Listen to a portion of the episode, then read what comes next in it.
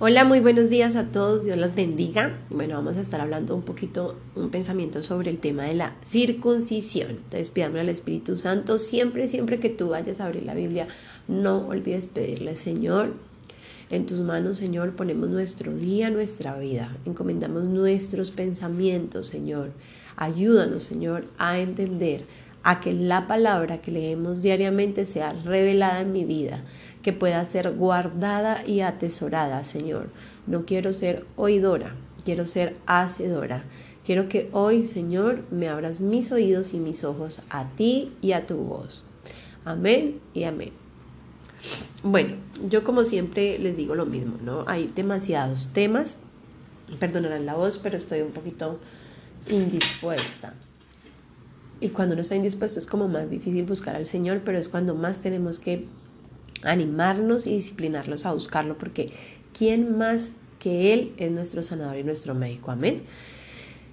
Entonces, como siempre les digo, es realmente demasiada información, o sea, cuando hacemos una lectura tan larga y con esa meta tan grande de poder leer la Biblia toda en, en un año, es realmente harto tiempo, estamos hablando de 30 minutos de lectura y cada versículo tiene una profundidad enorme.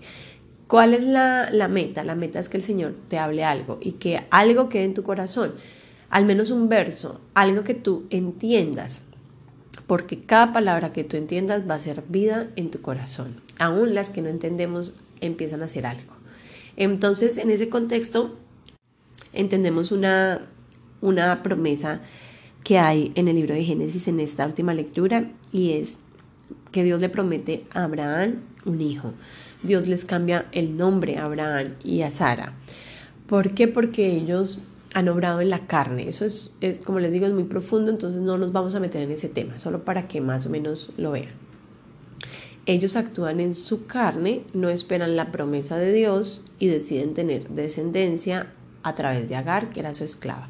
Y ahí empiezan toda la línea de problemas y conflictos que hasta hoy vive la iglesia. Entonces, vamos a hacer énfasis ahí para que tú quedes claro. Ismael es el primer hijo que tiene Abraham, pero no es hijo de Sara, sino que es hijo de Agar. Ismael representa al pueblo islámico hoy en día, que son quienes alaban a Alá. Si tú vas a la Biblia y lees esos capítulos que leímos hoy, vas a notar que Dios dice que el pacto lo hará con el hijo que nazca de Sara es decir, con Isaac. Así Ismael sea el primogénito, no lo tiene en cuenta Dios para hacer el pacto con él. ¿Por qué? Porque fue una obra en la carne. Como cuando tú le dices creer a Dios, pero pierdes la fe y entonces empiezas a buscar salidas, soluciones. Entonces Sara le pareció fácil, como no podía tener hijos, ya estaba viejita, ya hasta se le había ido el periodo, le pareció fácil tener un hijo con la esclava, cosa que pues más tarde va a pagar muy caro. En el Evangelio de Mateo nos está hablando mucho acerca de otro tema que también hay que profundizar porque son, o sea, son demasiados versículos y sería demasiado tema para mezclarlo en el audio de hoy. Pero nos está hablando de cómo Dios no vino a abrogar la ley, sino que vino a cumplirla, a cumplir cada tilde, cada coma. Como les dije al comienzo de la lectura bíblica, para mí la ley lo que hizo Cristo fue al alzarla, levantarla, ponerla más alto, más difícil, porque Él ya no quiere cosas externas, sino que pide cosas internas. Nos habla muchísimo del pecado, nos da muchas claves sobre el perdón, sobre cómo es de importante no tener rencor con nadie, no tratar mal a nadie. La Biblia habla de fatuo o necio y eso traducido quiere decir decirle a alguien tonto o bobo. Entonces, que eso era asesinato, nada más el tener rencor. Lo mismo sobre la fornicación, que ya no importaba si tú te acuestas o no con una mujer, solo verla o solo verlo, si es un hombre, ya estás fornicando. Es más, dice la escritura, sácate el ojo para que no vayas al infierno. Entonces nos está hablando de, de varias cosas, pero nos vamos a centrar hoy específicamente en la palabra circuncisión, porque eh, creo que es una base doctrinal para que tú entiendas, uno, que Dios no cambia. Es decir, el mismo Dios que estaba en Génesis es el mismo que está en Mateo. No importa qué te puedan decir, qué te puedan mostrar en la Biblia, si está sacado el contexto, tú vas a estar confundida y vas a creer que ya la ley no es necesaria y que solamente por gracia y amor vamos a salvarnos. Y eso es verdad en una parte, pero en otra no. Entonces, él habla de la palabra circuncidar como muestra del pacto. Amén. Entonces dice, primero dice una, una palabra que la vamos a tener presente.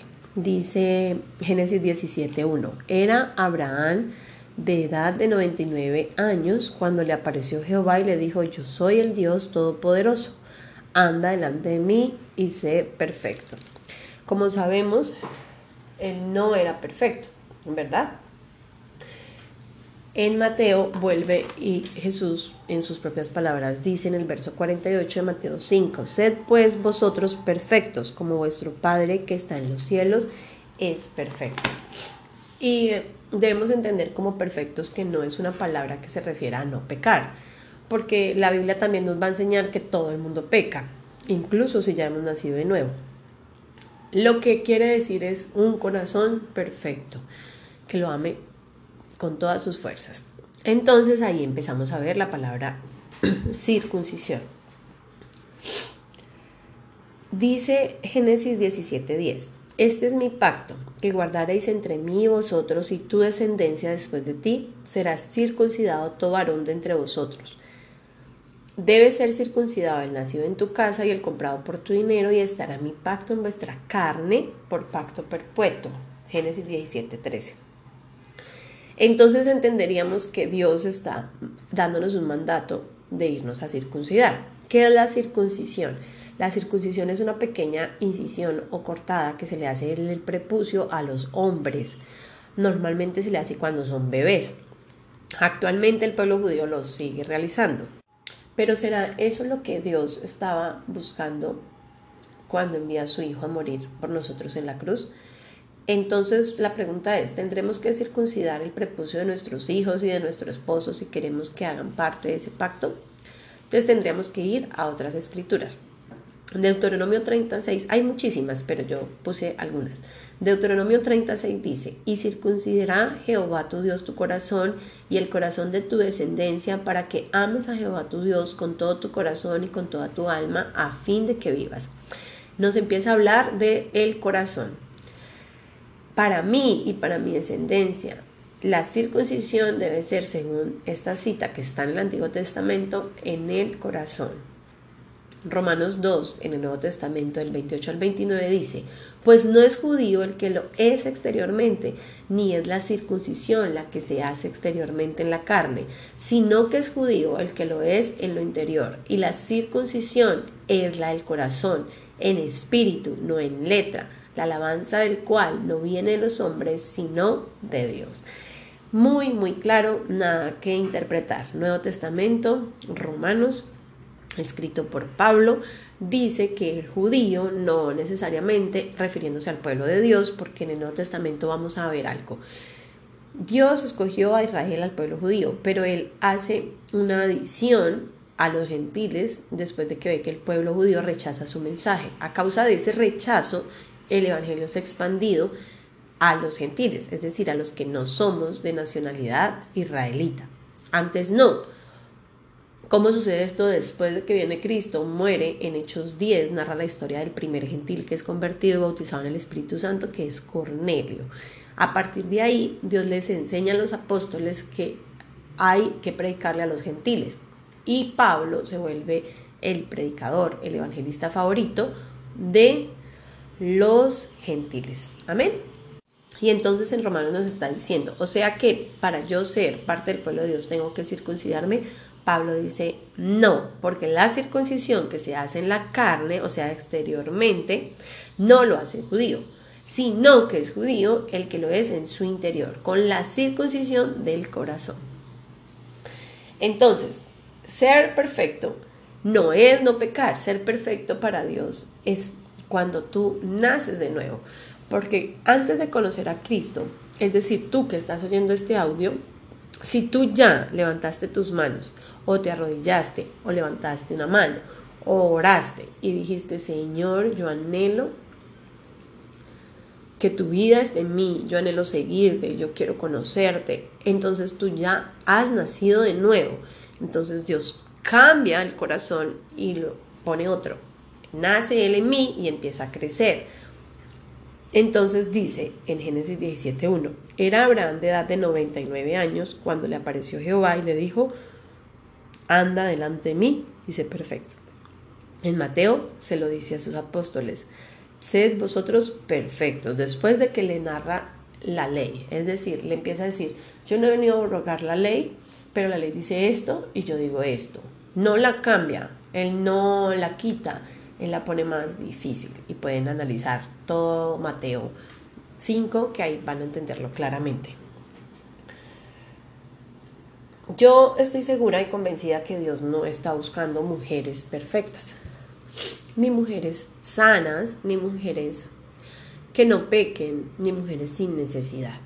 Porque la Biblia dice que Él vino por los enfermos, por los cansados, por los afligidos, por los necesitados porque son los enfermos que tienen necesidad de médico y Él es nuestro sanador. Entonces pensar que Dios es muy duro y que Él quiere que seamos perfectas desde el primer día, no está bien. Porque estaríamos dudando de la gracia de Dios, del amor de Dios, que está buscando únicamente una cosa, un corazón. Y déjame decirte que no conozco la primera persona en mi vida y en este tiempo de ser cristiana que llegue a los pies de Cristo con todo en su vida perfecto, matrimonio perfecto, hijos perfectos, finanzas perfectas, salud perfecta, trabajo perfecto, casa perfecta, no la conozco, porque un requisito para que Dios entre en nuestra vida es que tengamos una necesidad. Eso es súper importante. ¿Por qué? Porque Él quiere restaurarte, porque lo hablamos ayer, la carne no quiere buscar a Dios, nadie lo quiere hacer. Es él el que entra en mi vida y a veces utiliza o se vale o usa o le sirve de, de vehículo las situaciones difíciles que yo pueda estar pasando. Más bien, yo creo lo que dice Gálatas 5:6. Dice, porque en Cristo Jesús ni la circuncisión vale algo, ni la incircuncisión, sino la fe que obra por el amor. Primera de Corintios 7, 19. La circuncisión nada es y la incircuncisión nada es, sino el guardar los mandamientos de Dios. Si tú tienes un corazón perfecto para Dios, tú vas a hacer todo lo que está en tus fuerzas y entonces vas a querer guardar sus mandamientos. Todo lo que entiendes lo vas a querer aplicar. ¿Cómo sabes que has nacido de nuevo? Es una gran pregunta.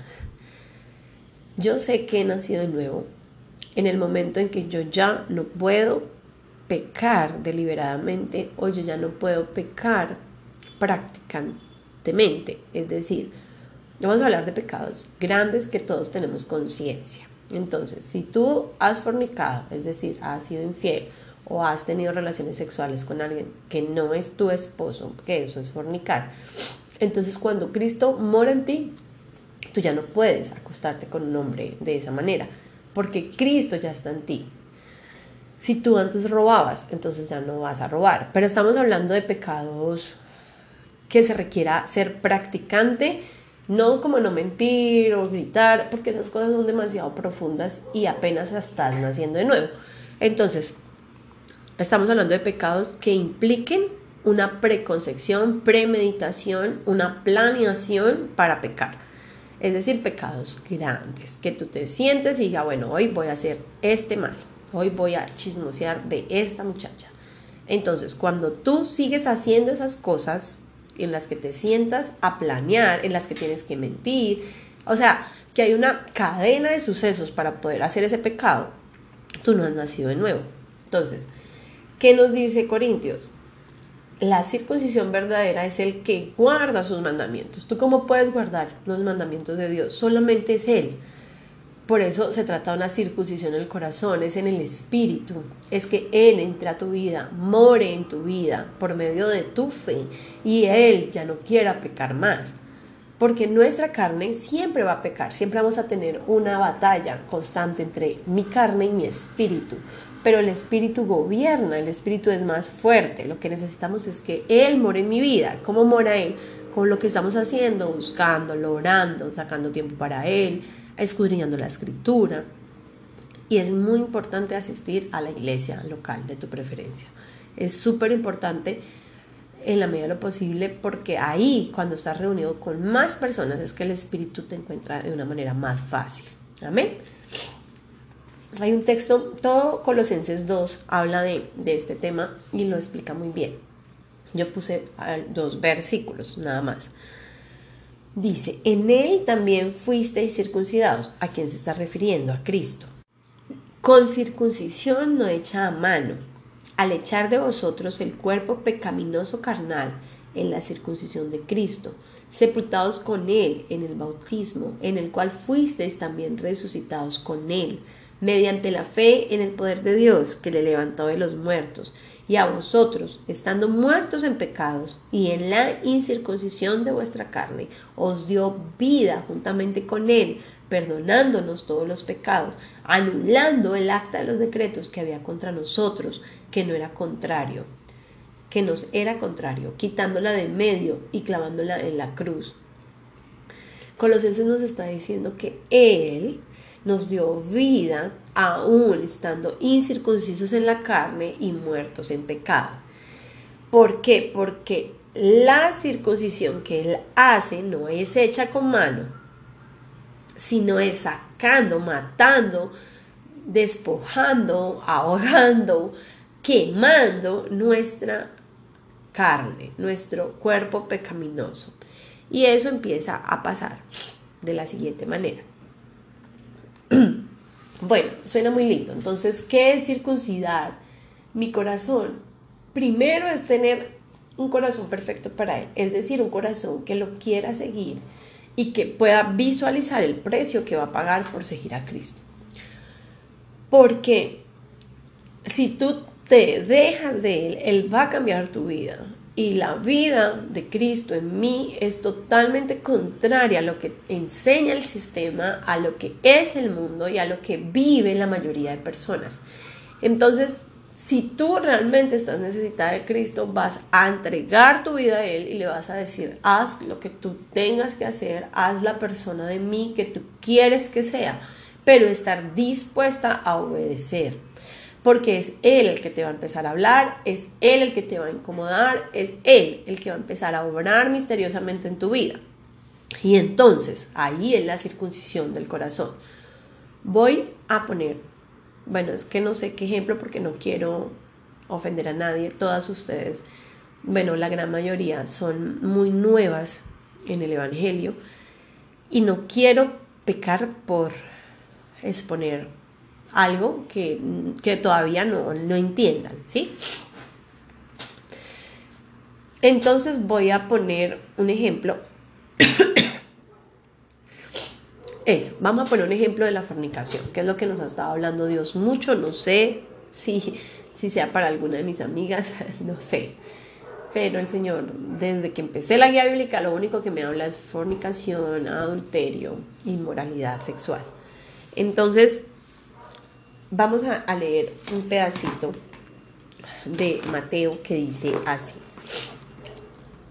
Oíste, está en Mateo 5, 27. Oíste que fue dicho, no cometerás adulterio.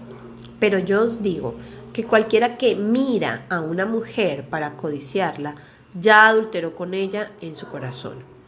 Por tanto, si tu ojo derecho te es ocasión de caer, sácalo y échalo de ti pues mejor te es que se pierda uno de tus miembros y no que todo tu cuerpo sea echado al infierno. Amén. Bueno, esto vamos a, explicarlo así, súper desplegado. Ahí está refiriéndose más a los hombres, porque menciona hombre y mujer y está hablando de vista. Ojo, el ejemplo que Cristo pone es de hombres, pero nosotras somos damas. Entonces vamos a voltearlo para nosotras. A una mujer no la enamora lo que ve. Uno se enamora de hombres feitos y está bien. Eh, son pocas las que se enamoran de hombres bonitos. Pero no nos entra el amor, ni el gusto, ni la atracción, ni el pecado de fornicación por los ojos, sino por dónde? Por los oídos. Las mujeres nos enamoramos, nos sentimos atraídas, nos gusta y podemos codiciar o desear a un hombre por lo que nos habla. ¿Listo? Entonces, acá está diciendo, tú fornicas en el momento en que la ves, sácate el ojo. Para los hombres es súper difícil y por eso hay un tema de, de, la vestimenta que lo vimos en Génesis, que no lo va a seguir hablando la Biblia, pero es un tema fundamental y es el tema de la desnudez. Un hombre que no conoce a Cristo, vamos a poner los que no conocen a Cristo, ve a una mujer mostrando la mitad de los senos, la mitad de la nalga, la mitad del ombligo, y es súper linda, con un súper cuerpazo, tal vez con cirugías, y él está casado, pero no conoce a Cristo, la ve pasar por la calle y lo que va a hacer es desearla, codiciarla. Él es inevitable. Es, o sea, hay demasiados estudios científicos, muchísimas estadísticas y tú misma lo puedes hacer con los hombres de tu casa. ¿Qué siente un hombre al ver una foto de una mujer mal vestida, mostrando todo, y una bien vestida? Tapando sus partes deseables, es decir, de la rodilla hacia arriba tapada, el estómago tapado y de la rayita de los senos hacia abajo tapada. Porque esos son los puntos que los atraen. Entonces un hombre la ve, él ahí ya fornicó, porque la codició, porque tal vez ella iba caminando y él voltea a ver para verle las pompis. Si el hombre la ve de frente y no quiere pecar porque conoce a Cristo, él ya la vio, no hay nada que hacer porque las mujeres andan medio desnudas en la calle. Entonces no hay, ahí no hay nada que hacer. ¿Cómo él puede contrarrestar ese pecado y no pecar? Él la vio, ya es bonita, sí, pues ¿qué puede hacer? Ya estaba ahí en sus ojos. Pero si él no voltea su mirada otra vez, o sea, si no le da la segunda mirada o el segundo vistazo, él no peca, porque él pecó por culpa de las mujeres. Entonces, el circuncidar el corazón de un hombre sería no dar la segunda mirada que es negarse a su carne, porque ya Cristo vive en él, que significa abstenerse de hacer algo que para él es rico, que es satisfactorio, que es bueno para su carne, y entonces se circuncida su corazón, porque recordemos que la circuncisión original en Génesis era una pequeña herida, una incisión en la carne, es decir, que es algo doloroso, que implica dolor. Ese era el pacto. Y entonces yo circuncido mi corazón siendo hombre, cuando ya conozco a Cristo, porque Él ha nacido en mí. Sí, es imposible no verlas porque están en todas partes, salen por todo lado, todo el mundo pone mujeres desnudas, ellos son, es imposible no verlas. Pero lo que sí pueden hacer es no volver a mirarla, agachar la mirada, no volver para atrás, en ese momento orar y ellos pueden estar deseando con toda su alma mirarla porque era algo grato era algo rico para ellos. Entonces ahora vamos a volver a las mujeres. Como a nosotros no nos enamora lo que vemos, sino lo que oímos. Entonces, estoy hablando algo de mi pensamiento, esto no es bíblico, pero es para poder darme a entender. Entonces, yo soy una mujer casada o soy una mujer... Vamos a poner el ejemplo de, de una mujer casada o soy soltera entonces, ¿cómo sería? Entonces, un hombre eh, en la oficina, en el trabajo, es un cliente, empieza a hablarme y me es grato porque me habla dulce, porque me trata bien, porque dice cosas bonitas y tal vez mi esposo no las dice y tal vez en mi soledad no las oigo. Entonces esas palabras empiezan a hacerme sentir atraída. Entonces en el caso de la esposa, yo le doy mi número de teléfono para poder seguir hablando con él porque me gusta escucharlo. Yo no he dormido con él, ni siquiera lo he deseado, pero me encanta oírlo. Con dos, tres, cuatro conversaciones más voy a sentirme atraída porque nosotros nos atraen las palabras. Entonces voy a empezar a tener pensamientos con él, sueños tal vez con él, y entonces ya estaría fornicando. En el caso de una mujer soltera. Si tú ya naciste de nuevo y tú lo que no quieres es fornicar, entonces tú tienes que poner muros, porque tú sabes que te van a traer las palabras, entonces tratar de evitar espacios donde hables a solas con hombres. Así sean feos, las palabras son las que nos atraen. Entonces, una mujer casado soltera debería evitar a toda costa estar a solas con un hombre que no sea su esposo o a cualquier hombre en el caso de las solteras, a no ser que hayan intenciones serias de tener una relación y de subir a un siguiente nivel. ¿Listo? Entonces, es que le di mi número para chatear. Nada, tienes que estar dándole números. No es bíblico, no existe esa palabra en la Biblia. Es que yo tengo amigos. Eso no existe, es mentira, porque las mujeres somos el brazo frágil, eso sí dice la Biblia. El hombre pecó por culpa de Eva, porque Eva se dejó seducir por la voz de la serpiente. Entonces estamos condenadas a que tu mejor amiguis se enamore de ti o tú te enamores de él. Y entonces esto sería abominación y sería fornicación. Entonces, ¿cómo circuncida su corazón una mujer en esta área? Negándose.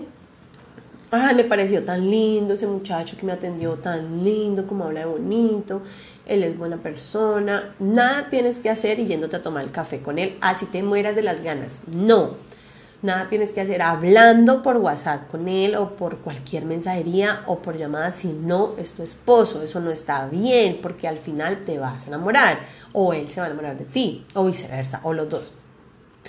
Ahí ya hubiéramos pecado. Habría que sacarnos el odio y echarlo afuera para no irnos al infierno. Y lo mismo las solteras. Si tú de verdad quieres que Dios restaure tu soledad en la vida y que te dé un esposo conforme al corazón de Él, lo primero que Él va a circuncidar en tu vida en esa área es tu corazón, llenándote Él de amor, llenándote Él de Él, para que no sientas necesidad hasta que Él ponga al hombre correcto, que no solo quiera acostarse contigo, sino que quiera formar una familia. Amén. Entonces, lo que Dios pide es la circuncisión del corazón. Él quiere un corazón perfecto. Dice 1 Corintios 7, 19 otra vez, la circuncisión nada es y la incircuncisión nada es, sino el que guarda los mandamientos de Dios. Es eso lo que debemos hacer. Negarnos a nosotras mismas, a nuestros deseos, por cumplir la voluntad de Dios. Hay muchos, muchos más ejemplos, pero puse ese porque es lo que el Señor nos ha estado hablando. Bueno, Dios te bendiga, las amo mucho en el amor de Cristo Jesús y espero que sigas leyendo la Biblia para que tu vida cambie y sea un nuevo 2022.